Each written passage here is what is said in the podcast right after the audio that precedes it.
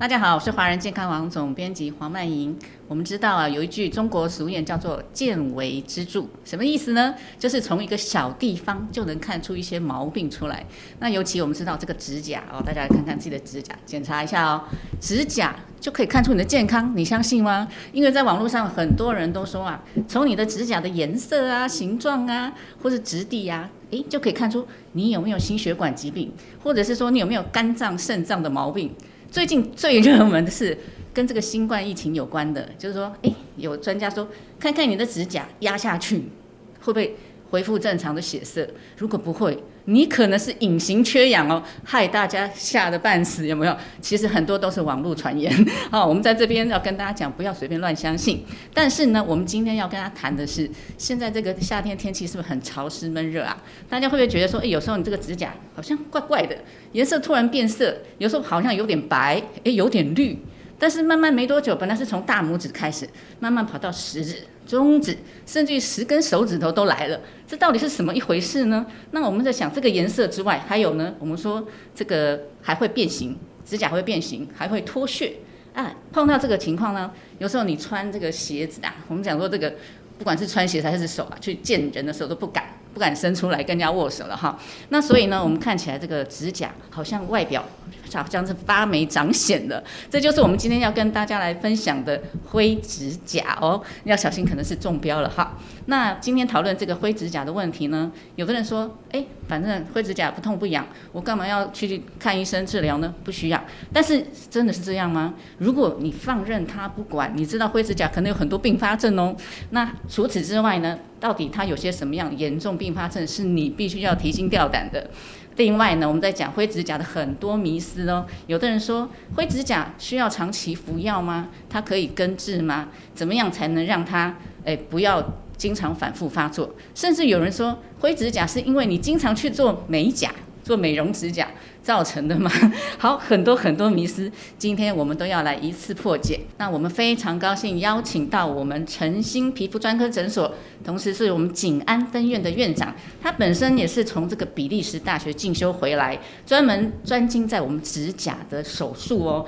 我们今天非常热烈邀请到就是皮肤专科医师陈义琴医师。那当然呢，在我们在正式跟他隆重介绍出来之前，我们要一定要做他的招牌动作。在网络上，大家如果看过他的影片，一定是对他的招牌动作念念不忘。来，我们现在就来复习一下，我来跟着他一起做做看。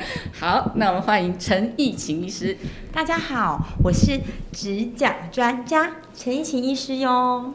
哎，不错吧？很 Q 啊，很可爱。好，那我们知道陈陈医师啊，我们讲到这个灰指甲，我知道你去比利时大学进修，就是这个这方面的专长。那这个时候啊，我们在讲说，哎，好像一般我们认为这个，反正研究指甲好像蛮冷门的。那你怎么会想要去比利时专专门进修这方面的？专业知识，因为我觉得指甲就是因为它在台湾真的太冷门了，所以我之前我们会，其实我们还蛮常会去国外做一些就是研讨会啊，或是进修。那进修的时候就发现，哎，我们这个领域真的是落后欧美太多，大概至少有二十年啊，二十年，对，真的是。可不可以举个小例子来讲，到底什么地方会差这么多呢？嗯，像是我们在做一些小的指甲手术，外国他们已经用一些比较先进的方式减少指甲的变形，但是台湾还是用一些比较传统的方式去做处理。了解，好，那今天来谈灰指甲是一定是绝对是最专业、最先进的知识来分享了。好，那我们知道这个灰指甲，我们知道很很多人说，哎。医师，你看我是不是指甲发霉啦，或是长藓了哈？因为这个颜色怪怪，又是白色，又是绿色，又是黄色，乱七八糟，什么色都来了。那到底是不是真的是霉菌造成的？有人说他这个好像既然是霉菌，那跟我香港脚的霉菌是不是好像是难兄难弟、苦情姐妹花一对？他们就是自然都会并发，或者说是因为它引起的，是真的是这样吗？嗯，的确是有相关联性，因为其实我们的灰指甲大部分都是在脚上，手部的灰指甲其实是算少的。那有一些人，你当他们来看诊，看到诶手部有一些颜色的异常的时候，通常我下一句话一定会问说，诶，那我可以请你脱鞋子看一下你的脚吗？赶快看看脱鞋子，发现这个真相出来了。对，因为其实呢，有很多的霉菌感染其实是从香港脚来的，因为他们是同一种菌株的感染。染，所以我们有一个特殊的名词叫做两只脚一只手症候群。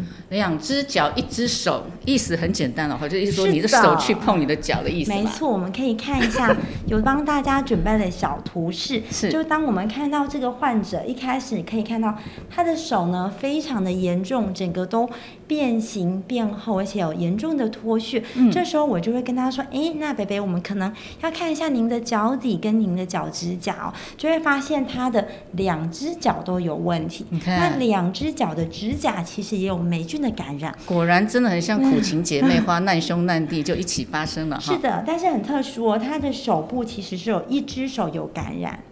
为什么他习惯用右手啊？没错，我们主持人真的太厉害了，因为大部分的人会觉得脚痒的时候会有一手惯用手去抓脚。是会，大家可以想象，诶，看电视无聊，可能嗯右右手可能就抠一下脚脚，那左手可能就哎转遥控器或做别的事，所以一般都只会在一只手出现为主。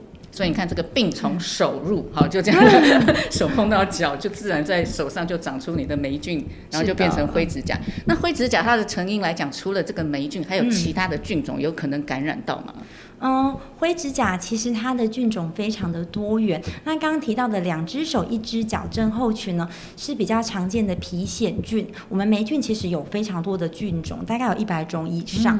那因为不同的菌种就会造成不同的指甲变化哦，所以有的就像主持人刚刚讲的，就有时候就黑黑的，有时候白白的，有时候绿绿的，它都是因为菌种的不同造成的。但它们全部都叫做霉菌。都是霉菌的一一一种。对，都是霉菌，只是霉菌又分很多，它可能会有生好，它会有非常多的分类这样。所以你的意思说，霉菌这么多种、百百种，然后可能我们这个颜色是跟着这个不同霉菌是的而影响、反映出来的。对，不同的啊症状、不同的状况，它是有不同的霉菌去做感染。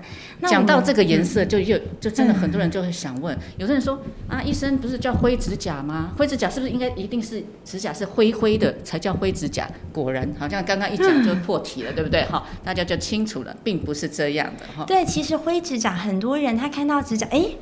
我这边怎么灰灰的？他就他们来看诊的时候就会说：“哦，我要看灰指甲。”我自己去买药，擦了很久了。其实很多时候呢，指甲颜色的变化并不代表一定是霉菌的感染。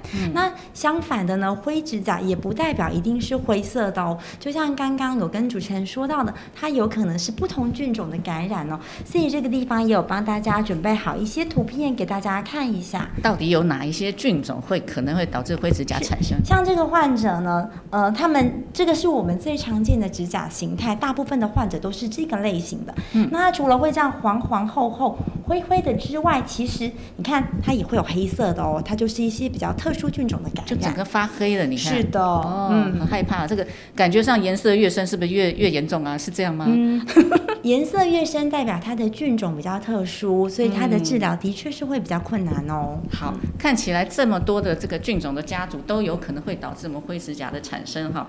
那当然，它的这个我们讲说，有些人讲说灰指甲叫甲癣嗯，或是臭甲，对，臭甲就是会臭吗？是这个意思吗？为什么叫臭甲呢？嗯，因嗯，我觉得叫臭甲是因为。大部分就是有一些灰指甲的老人家，他们其实不太会去清洁他们的足部，所以可能就会散发一个味道。那第二个是呢，其实灰指甲是跟我们闷热潮湿的环境有关系，所以其实，在台湾呢、啊我们算是盛行率比其他的国家还要相对高一些些。那有一些患者，因为他们需要长时间的穿袜子，那穿袜子的时候又会分泌一些异味，那这样的状况下，他们得到灰指甲的机会呢，当然就会升增加，所以啊，常穿袜子甲的意思本来对啊，就会有一个也 就会有一个不好的味道。了解。那对于它的盛行率来讲，男生女生有差吗？有人说，女生你如果喜欢穿高跟鞋啊，或是那种巫婆鞋的女生，尤其在夏天经常走在外面，然后万一下了一阵梅雨之后，你回到家又不好好的去去烘干你的鞋袜的话，哎，可能你就中标了。那是不是女生比较容易的灰指甲呢？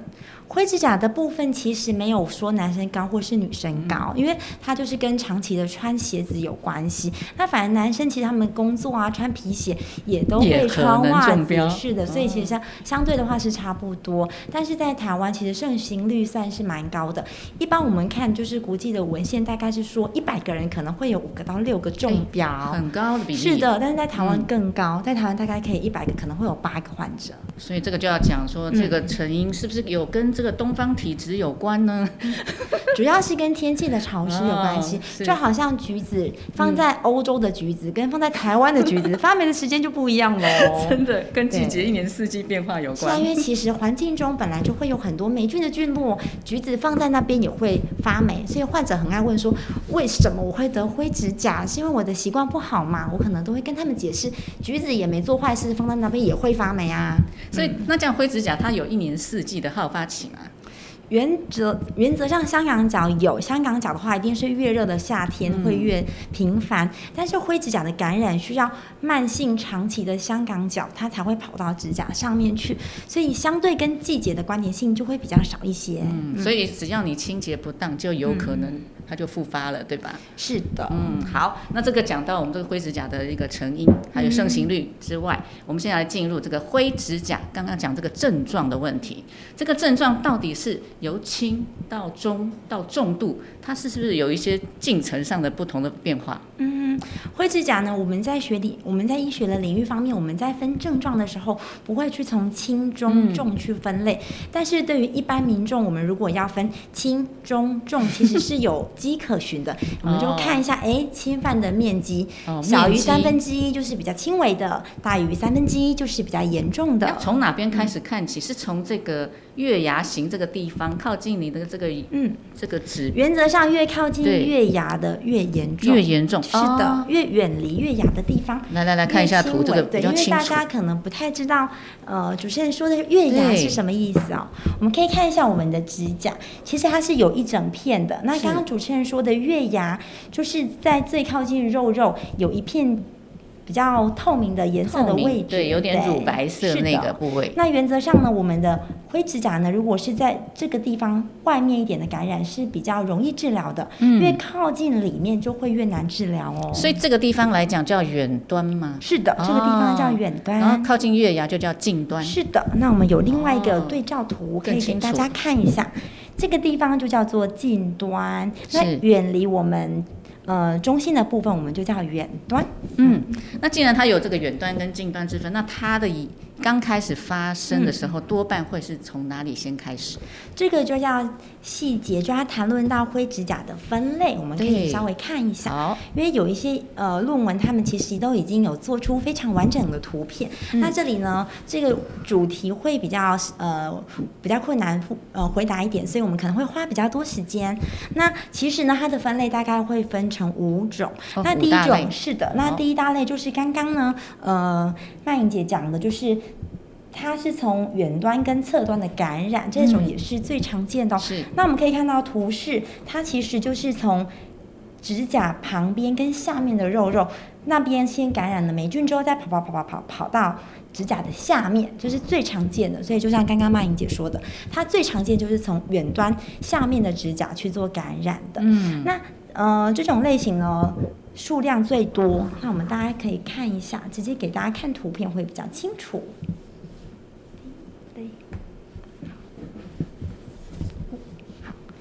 那呢，第一类大概就是像这这一些状况，都是属于第一类的感染，就是会从指甲的远端跟侧面的感染，这叫做第一类。那这一类很明显哈，那这个你看这个颜色就是先布布分布在这个地方。哦，还没有靠近这个月牙这个地方。对，那这一类型的患者也有一部分会造成指甲板跟下面甲床的分离，因为他们是从远端那个地方吃进去，所以这个地方就会分开。分离是怎样？是指甲整个很像快要掉？对对对，就是指甲跟肉肉会不就会分开了。哦，闭车，好闭车，好对，就是被拆的意思。所以当我们患者甲床有分开的时候，嗯我们也会去帮他做检验，看有没有霉菌的感染哦。是那同时呢，我们其实皮肤科有一些特殊的诊断工具可以去做检验，所以患者超爱在诊在脸书上问我说：“诶，陈医师啊，我是不是灰指甲？”就丢一张图给我看。可是其实呢，考考医师，对，但是问题是他们没有办法来做一些检验，像我们有一个叫皮肤镜的检验，可以看到它的细节啊状况会更明显。所以如果要看诊，其实还是要到医疗院所做一些检查，我们会比较知道。所以疫情我们在还没讲到诊断之前，我们先把这个分类，这五大类，好我们现在就先讲完几类了。OK，现在只是第一类。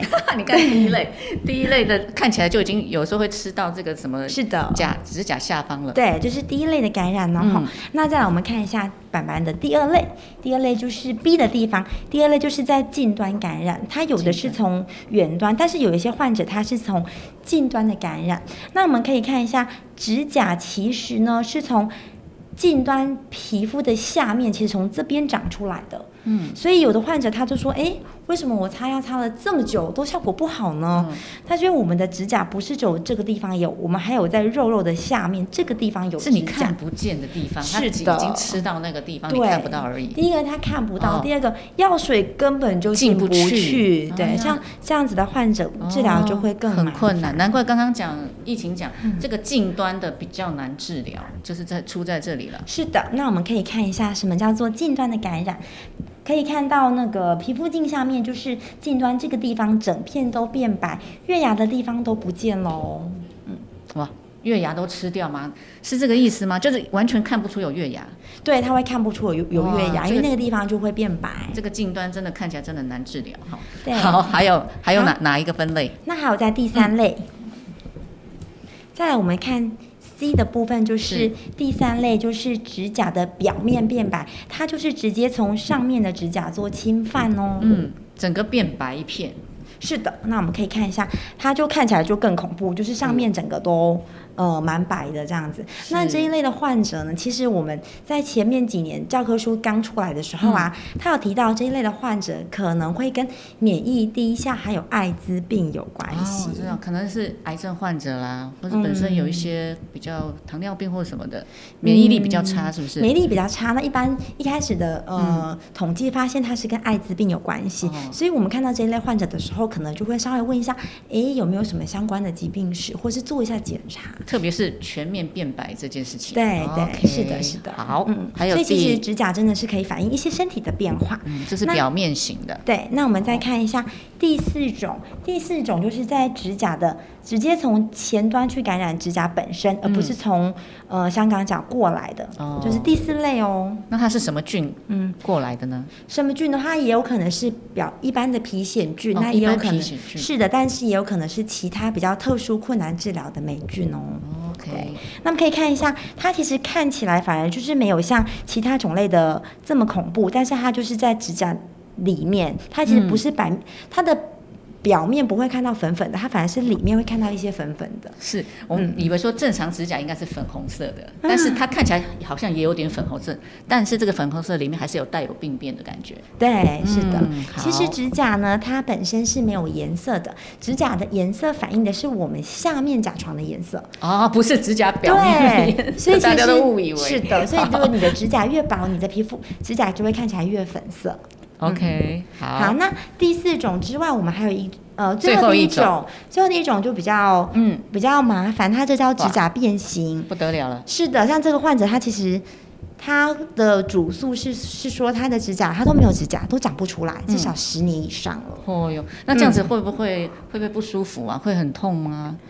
有的患者如果吃到旁边的肉肉，或是他走路的时候会有一些不舒服，哦，或是像这样子指甲整个变得超级厚。这个是长在脚上，然后这个长在手上，两个都是脚，然后两个都是是的，两个都是脚上。啊，那、嗯那指甲灰指甲到这种变形的几率高不高？最后最严重到变形，呃，大变形的几率不高，不高，对一部分的患者，哦所以还是要及早的去是的，还是要及早去嗯。处理，而且尤其是像这种形态，其实像这种形态啊，它如果是只有来单纯的看照片，我们根本就不会知道这个是灰指甲，嗯。所以它是有做进一步的化验啊、检验去处理，我们才知道哦，原来是灰指甲哎，那我们再来做对症下药的治疗哦。换句话说，大家有时候觉得嗯说，在发生在脚部，不是只有香港脚，还有可能是灰指甲，所以嗯这件事情要让大家厘清一下。是，好好，那这个讲完它这个五种分类，是不是大家觉得很清楚？所以至于这个我们刚刚讲这个诊断这件事情，到底有哪一些方式？譬如说刚刚呃疫情已经有讲到一些显微镜下啦，或是先先从你的你的专业肉眼观察，对对吧？这是这是你的专业。好那你的专业先判断。如果说专业判断，你还要借由哪些辅助的方式，嗯。让他这个诊断是更精准？OK，好，第一个呢，如果是刚刚提到的第一型，就是变黄啊，然后旁边跟侧边有感染的那一种形态，其实我们用皮肤镜稍微看一下，大部分的皮肤专科医师都可以判定是灰指甲，但是有少部分的患者，他们的如果是属于比较不典型的形态呢，我们就需要做化验喽。哇，化验什么呀？从哪里 从哪里截取这个样本啊？其实化验的话，嗯我们需要刮取指甲下面的一些碎屑，或是表面看到白白的碎屑去做检验哦。哦，所以这样化验的状况是做一些细菌的培养嘛？是这意思吗？呃化验的部分我们有三个方式，嗯那一个方式就是我们会刮皮屑，对直接在显微镜下，这个是可以当场就做检验的。哦，是那我们可以在美显微镜下看到哦，它有嗯一些一条一条的菌丝，哇，哦这是霉菌还是是什么菌？呃，这个是霉菌。哦，这是霉菌。哦，是长条长条形的。它有最常见的这种长条形的菌丝是，那有一些比较少见，是像一球一球，像是小珍珠一样的。像珍珠，那个嗯叫什么菌呢？嗯，这个菌种有非常多，我们只说它是呃非皮癣菌，但是它还是有很多分类，都可以长这样子。哦，就是皮癣菌的一种，它是非皮癣，非皮癣菌对，就是比较像它是有些念珠菌啊，对。念珠菌啊，或是一些特殊的菌种都可以长这样子。哦，念珠菌也是会长这样。对，念珠菌哦也是会有那种小球状。这个灰指甲有可能是念珠菌感染的，也有可能。对，有可能是念珠菌的哦感染是是哦。是的，那这是初步的诊断。嗯但是呢，这这个诊断需要它的那个在做检验之前，其实非常重要。要怎么样让我们的检验可以准确呢？对，因为有一些患者他在来就医之前呢，他可能就已经擦过药啊、吃过药啊、做过一些有的没有的治疗。要做检验之前，需要先停止所有的霉菌治疗，至少哦两到三个月，我们才能够验得出来哦、为什么？因为我们当我们做过治疗之后，嗯它的菌量会变少。哦，怕你找不出对，它可能就是没有办法取样到。是的，这是嗯第一个。第二个呢，在做取样的时候，其实还是跟医师本身的专业度有关系。嗯因为我们在做取样的时候，其实不是随便拿就可以拿到东西，是我们需要取到正确的位置，而且要有正确的量，你才能够看得出霉菌。好，这个是在显微镜下，是在显微镜下。那第二个就是刚刚曼莹姐提到的培养的部分，培养这个霉菌那个是霉菌的培养。其实它的过程都差不多，都嗯是从指甲的下面，我们先去刮除一些血血之后，哦是。都是从那些血血去做处理。那嗯一个是刚刚提到的现场用血血直接看，嗯。那第二个就是把血血呢涂在一个培养皿上，哦。大概需要等待一个月的时间才会有报告。要养它一个月，是的，要养它大概二到四周的时间，对但是只有培养的部分可以确定知道它是哪一个菌种，所以它还是是有它的重要性哦。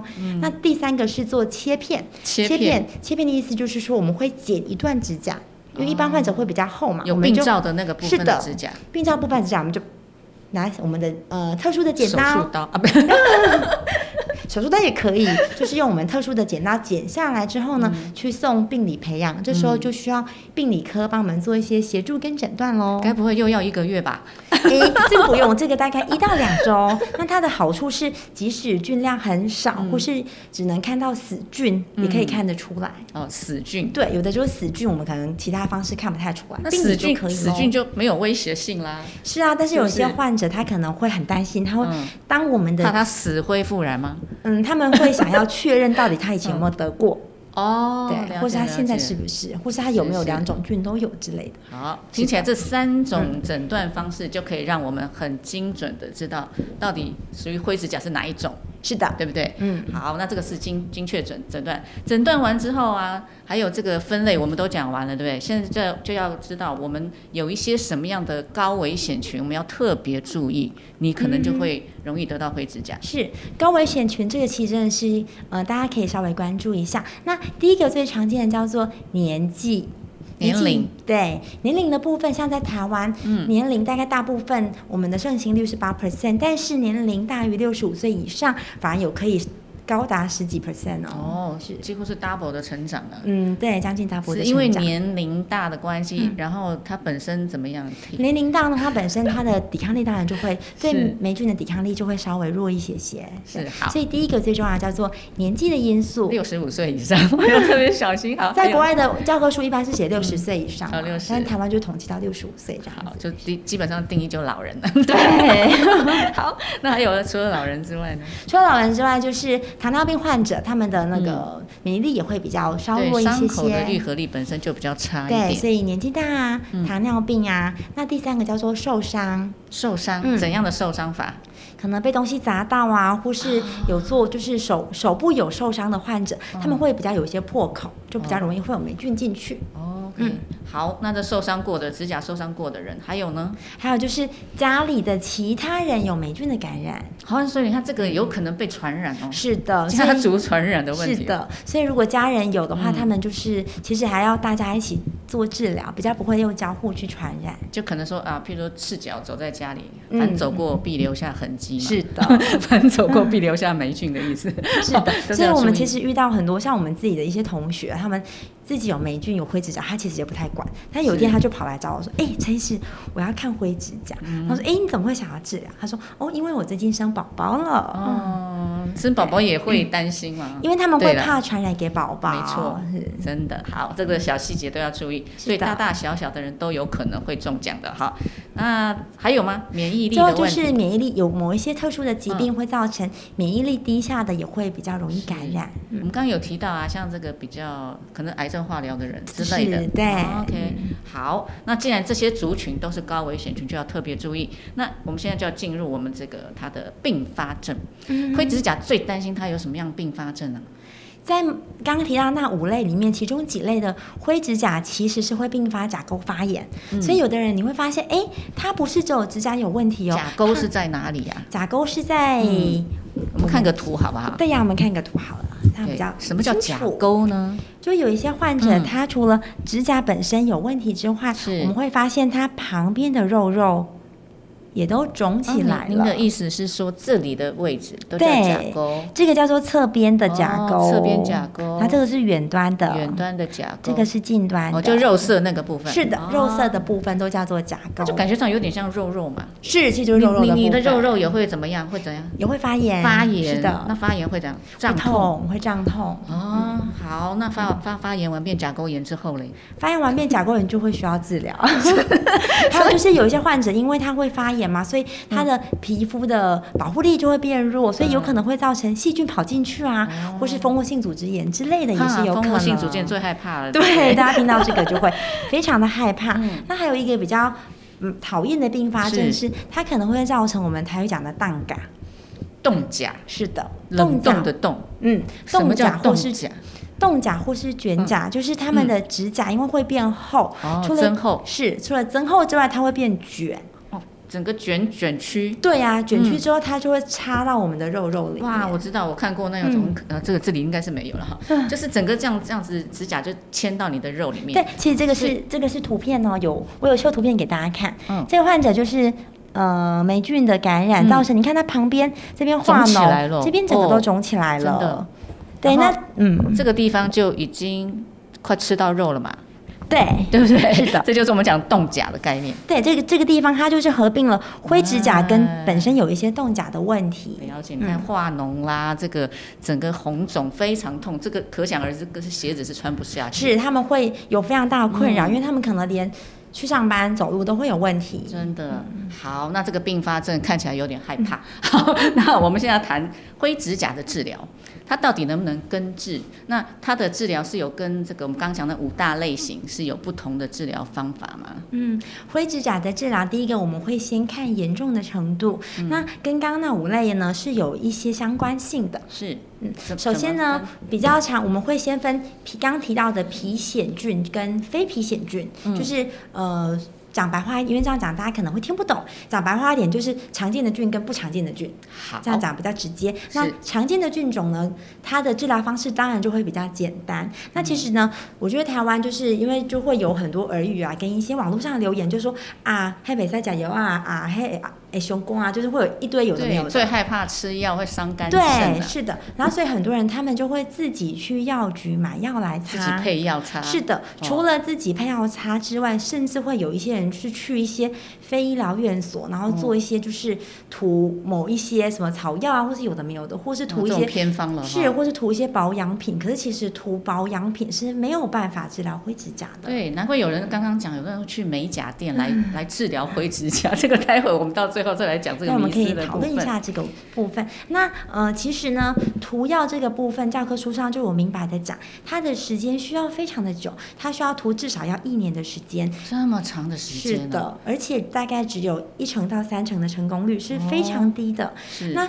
怎么样那这个什么样的药嘞？它是什么样的药？那是抗霉菌药，哦，就抗霉菌的对药，就直接要就要涂一年了。哦，要涂非常的久。那有耐心哦。是的，那什么样的患者他可以涂抗霉菌药就好，不用做口服的药物呢？第一个，它需要是常见的菌种，这是第一个药物哦。嗯第二个，它的侵犯的范围需要小于三分之一的指甲。你看，都还有点局部限制的。对，所以就是像这个，像这个患者，他已经吃到里面超过三分之一，就不及了 no no 这个不行。涂药已经没用对。，只有在外面的三外三分之一的才可以透过涂药去做处理。好，这个涂抗霉菌药物要一年。好，再来呢。对，那再来呢？单纯的涂药效果绝对非常的差，所以不管是哪一种霉菌的感染，嗯是要把有问题的地方剪掉。剪掉，听起来很可怕，是要动手术了吗？其实也不用手术，他怎们么剪呢？有几个方式嗯，在家里其实我们有一些药物，它可以软化我们的哦，指甲。先软化它的组织。对，先软化它的组织，然后我们就用哦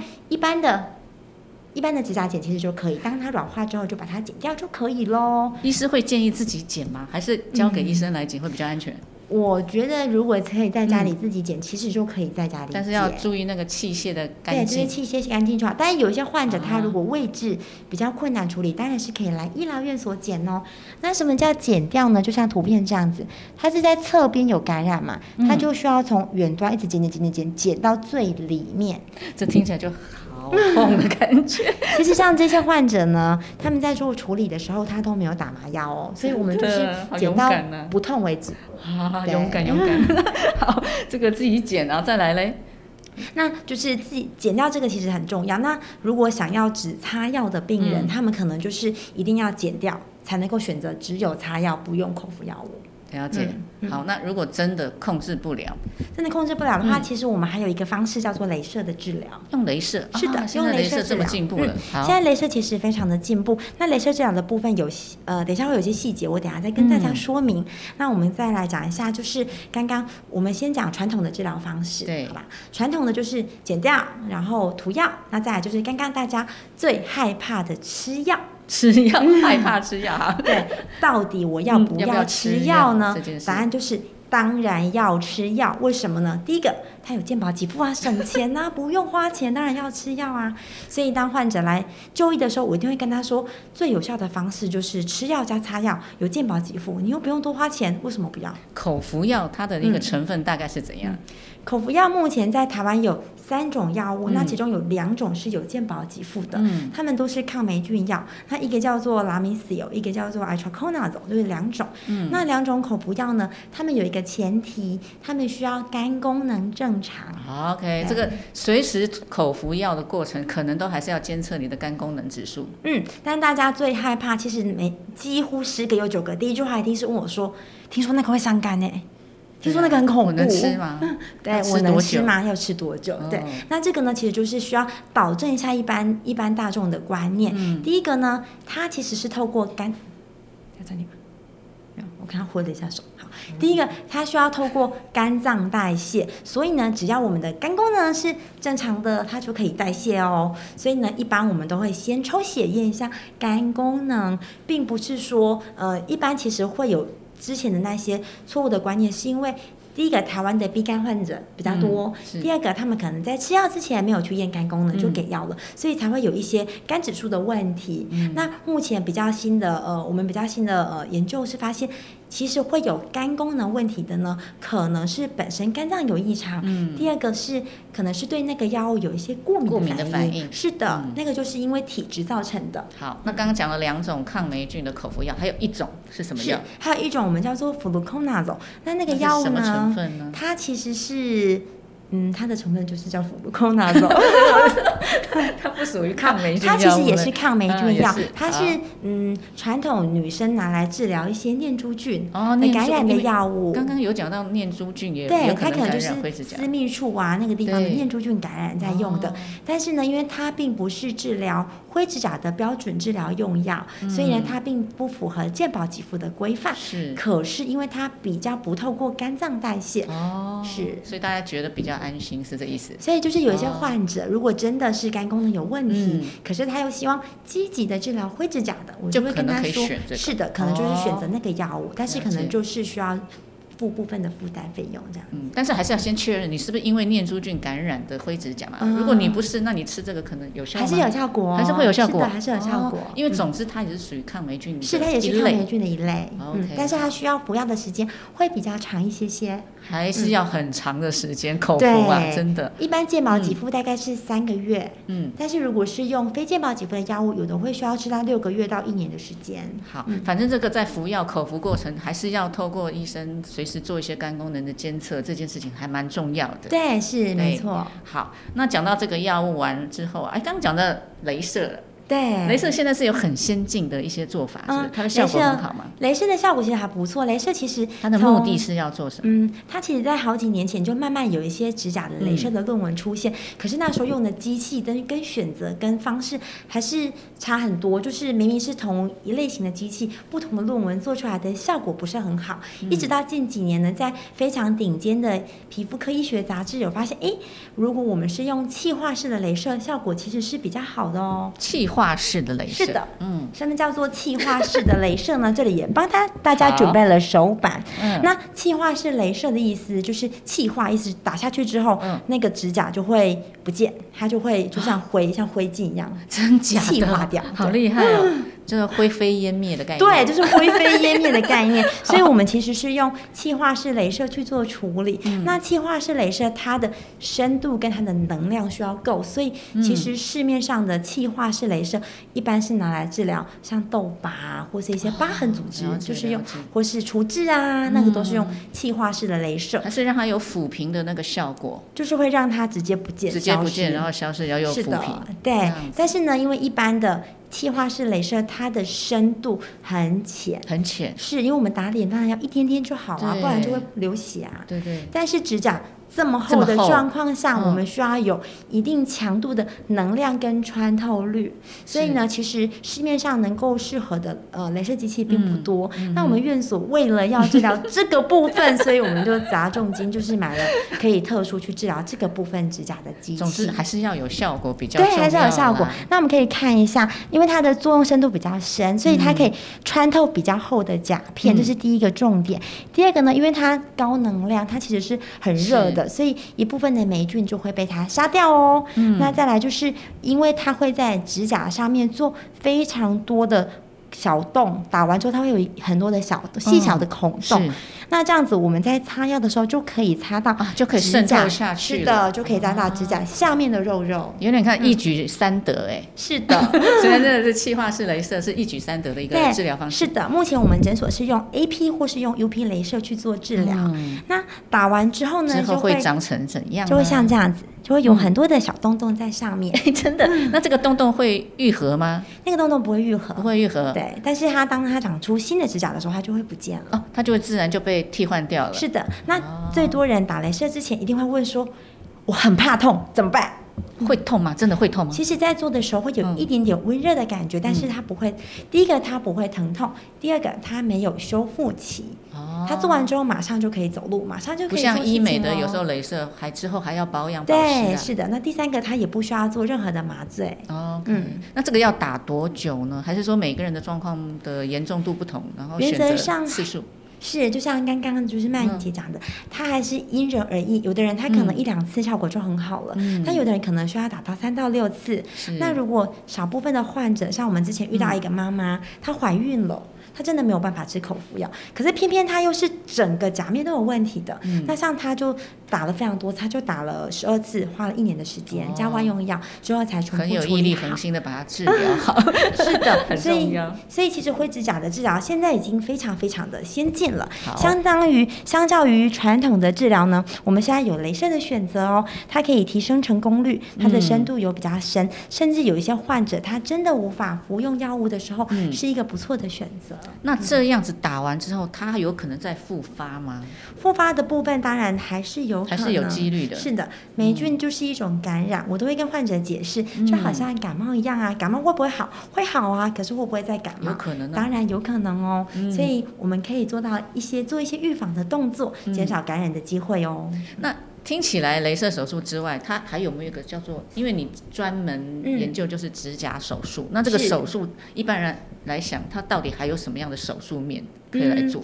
因为做手术，第一个它会需要复原的时间，嗯所以在做灰指甲镭射的处理的这部分呢，我比较不建议做一些会有创面或是会流血的，哦因为这样会让嗯你等于是制造更多的破口，对让霉菌跑到其他的地方去。是，所以我的我们的嗯方式大概就是会协助患者把有问题的地方剪掉，但是嗯是以不痛不流血为原则。了解，好，那这样的话，我们就要谈到这个保健面的保养的方式了。是就是假设你已经是灰指甲的患者，那嗯经过这些治疗之后，你还有一些什么样要特别注意要保养的吗？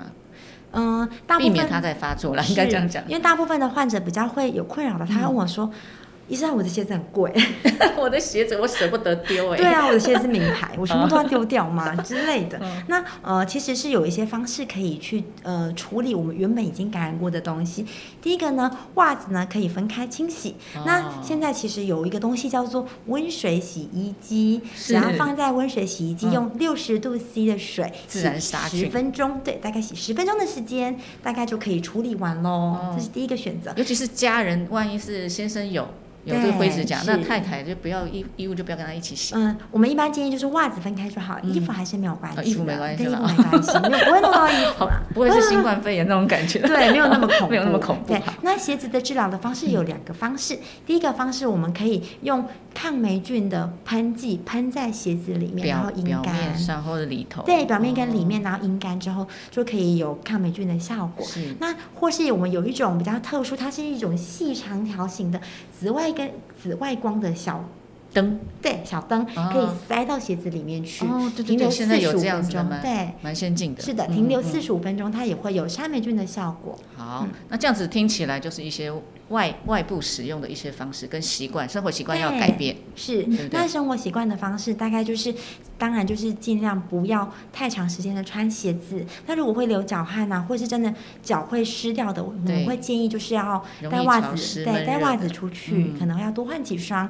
那我们现在其实有一个东西叫五指袜，咚咚咚咚，这样是比较好的，穿那个五指袜比较好。对，其实穿五指袜比较好，因为你如果是一般的袜子，它就会缝缝的部分就会湿湿的。嗯，所以有些患者他们很容易在缝缝的部分烂掉或是脱皮。哦，反而感染到这个缝缝中间对呀、去所以我们就是可以穿咚有五个啊指，头懂了的，懂了，五指袜，你这如果是灰指甲 或者是香港脚的人可以选择这个，对，就是可以有这个选择。只是女生呢比较困扰，因为丝袜没有五指丝袜。赶快研发吧。很对啊，就是是的。那如果我们是去健身房的话，就是是尽量要带自己的拖鞋去，不要用嗯别人的拖鞋。难怪有人说常常上健身房也要特别注意，很容易灰指甲中标。真的，原来就是这样子对啊，健身房啊、游泳池啊，或是三温暖啊，都比较容易。是好，那这就是你已经罹患灰指甲，要注意这些小细节 people。那如果我们一般人正常人，我从来也没有犯过灰指甲，那我在日常保保养方面，我我有一些什么样的一些呃这个小 paper 要注意？日常房的保养原则上其实是跟刚刚讲的那个差不多，一样是不要跟家人共用鞋袜，因为你也不会知道家人有没有状况。第二个呢，我都会建议能够少穿包鞋就少穿。哦，最好穿那个有透气性。对，最好是像女生可能就可以穿凉鞋啊，男生没有凉鞋，哎呦，男生也可以选择穿凉鞋。不要穿太久的雨鞋，因为现在像下雨天，有的人就会喜欢就是长时间穿雨鞋，是长时间穿雨鞋非常的不透气，嗯，这个部分可能也会比较有问题。是，那还有嘞，譬如说什么，你去公共的场所，譬如说呃泡汤啊、游泳池这件事情，你也要注意一些这些毛巾的一些。干净喽。嗯，毛巾的部分我觉得还好，因为大部分他们的毛巾其实都会用热水去洗过，所以不太容易。它的感染其实并不是像这样咚。就就碰到了，对，其实没有这么恐怖，它是需要长时间密集的接触。好，那还有这个减少复发的状况，就刚刚有有讲，只要保持这些正常的一些清洁，我们讲清消嘛，现在流行做清消，是，就是从自己的外观啊，或者是穿穿着的这些这这些袜子，尤其是袜子、鞋袜这件事情要特别注意。对，其实我觉得一般如果是免疫力正常的年轻族群，他们其实对于这些预防跟处理比较不用这么紧张，可。是有一些有两个族群的人，第一个是糖尿病患者，第二个是指甲的感染，几乎有一半以上都有感染的这两类的人呢，一定要特别注意，需要做到预防的动作。好，那这样听起来就是你尽量避免这个感染源，就是切断它，然后呢，我们不要让霉菌有良好的给它养分，让它生长有这样的环境，是这样你就可以断绝到霉菌的一个。感染到了一个机会了哈，是好，那现在要谈到是灰指甲的一些迷思喽，因为网络上真的传言太多了。有人说这个呃灰指甲它它不治疗，其实是没有关系的，因为反正不痛不痒，就摆在那儿，可以吗？灰指甲不治疗，如果你现在还很年轻，当然可以啊。反正大家觉得哎不痛不痒，那传染给你的家人，啊反正是我们家人的事，也不是你。什么自私？就是其实灰指甲的确是不痛不痒，它在某一些菌种是不痛不痒，但是有某一些菌种呢，它可能就会发炎。那尤其当我们年纪越来越大，你可能服用的药物也多，肝功能也不好的时候，你要再去做治疗就会比较困难。那那时候你就更更容易会有其他的并发症，所以。我们都会跟患者说，哎，趁现在还年轻，快点做治疗，不要等到年纪大了，到时候都没有办法吃药，那又并发一些甲沟发炎啊、细菌感染就很麻烦。还是要及早的治疗，这件事情很重要。是，虽然说你现在年轻啊，你以为年轻就是本钱吗？No，到了年年老你就知道，很多是要来。还债的，那还有这个迷思是说，那如果我有灰指甲，我就把那个看起来灰灰啊，或者白白啊、绿绿的这个部分，我把它剪掉，我自己剪掉，它自然指甲照理讲都会长长长长出健康指甲来，我就不用担心啦，是这样吗？嗯嗯，刚刚曼莹姐讲的这个其实是只对一半，因为刚刚有提到治疗很重要，就是要把它剪掉。但是呢，大家还记得刚刚我有跟大家提的小板板，嗯，再给大家看一下，剪掉自己剪掉那指甲，但是要先让它软。化才能剪呢，不要硬剪，对吧？呃，如果很厚的硬剪很难剪。大家可以看一下这个板板呢，我们可以发现这些是霉菌嘛？霉菌除了在指甲上面之外，诶，是不是有在肉肉？哎，是不是在指甲的下面？所以是的，所以你只是把它剪掉，哎，肉肉还是有，它就慢慢再跑上来了。也是没有用的哈。对啊，所以除了剪掉，是的，除了剪掉之外，原则上还是要使还是要使用外用或是内服的药物去做治疗，而不是单纯的剪掉就好。是，那现在还有一个迷思，就是在我们讲说涂药，有的人很喜欢自己去药房买一些药物来涂，他认为说把这个呃药啊，就是先把这个指甲先磨磨掉，然后我再去涂那个药，这样效果可以吃的比较快，是这样吗？要破坏指甲，然后再去涂药。这样这个动作是对的吗？其实这个动作是对的，哦因为我们在涂药的时候，刚刚有跟大家提到，在指甲的下面很多是下面的感染，所以你下面你药涂在这边，你根本就下不去啊。这就是为什么我们诊所会用镭射的方式让他们穿穿透，这样才能够让药物下去。那膜其实是类似的原理，膜就是让它膜薄一点，它当然穿透率就会比较好。而且其实是要磨得越薄越好，但是当然就是膜还是会有一定的极限啊，也不是如果你真真的啊这么厚，你要怎么磨到这么薄？其实有一点困难度的，但是其实是磨指甲，其实是对于外用药物来说非常的重要。所以如果真的要在外面买药涂的，我一定会建议要把有问题的地方尽量剪掉。第二个，每次涂药之前都要磨指甲。第三个，嗯要买到正确的外用药物，因为很多患者买了某一些。就是号称会治疗霉菌的药物，但是事实上它的里面的内含的成分完全没有抗没有抗霉菌药，效果对。所以这个这这个用药之前，还是最好是找专业的医生嘛，因为真的到坊间随便乱买，就尤其像一些偏方草药这件事情，真的不要再尝试了，真的是可能越弄巧成拙了。是的，那再来，我们就要有有一个迷思，就是有人说去去做美甲的人嗯容易得到灰指甲，是这样吗？去做美甲的人其实要看什么水状晶指况。甲啦，对，如果我们的其实要看呃每一家美甲美甲店的状况，因为我们可以看一下我们指甲其实是有一些特殊的构造。嗯，我们指甲的前端呢，这个地方其实是跟下面的肉肉，它有一个地方叫做甲下皮，它其实是让我们的指甲可以跟肉肉粘紧紧的地方。嗯那如果美甲师刻意的去清洁这个位置，让它那个甲下皮咚分开的时候呢，这个地方就比较有可能会积水。哦，那当你这个个地方积水的时候，又又覆盖指甲，它就会弄不干嘛，弄不干就比较有可能会处在潮湿的环潮湿的状境。况，对又给霉菌好的营养环境的，，因为我们平常哦在洗手，其实环境中水里都会有霉菌，只是你嗯平常弄干，也许就没有了。是是。那如果我们没有去做这些注意的话，当然就有这个可能，这是第一个。嗯第二个呢，其实美甲的一些药剂啊，它会造成皮肤，有一些人会有一些接触性的感染，这是第一。尤尤其像有人做美甲都要做那个去光水嘛，对都，要擦那个去光水。这件事情频繁的使用的话，它是不是也会破坏刚刚讲那个皮下？甲下皮的对，这去光个部位水呢？去光水其实有一部分的人会有接触性的过敏。嗯那除了接触性过敏，有一些患者的确会像曼怡姐讲的，它会造成指甲下分离。当我们分离的时候，就会藏污纳垢。但是是其实我觉得美甲师的部分还是要看状况，因为有有一些专业的美甲师，他会评估患者的状况，建议他来就医。所以我觉得我们大家应该是一种合作的关系。那听起来啊，如果你经常容易做一些美甲的人啊，你一定要特别注意刚刚讲的去光水啊，不要过度频繁，或者是它已经破坏到甲下皮了，这件事情就要小心，可能会给霉菌有机可乘的机会咯。那到底这个？疫情，你在临床上有没有看过那个我们讲的美眉啊？她很喜欢做指甲，结果她灰指甲变得很严重这样的案例。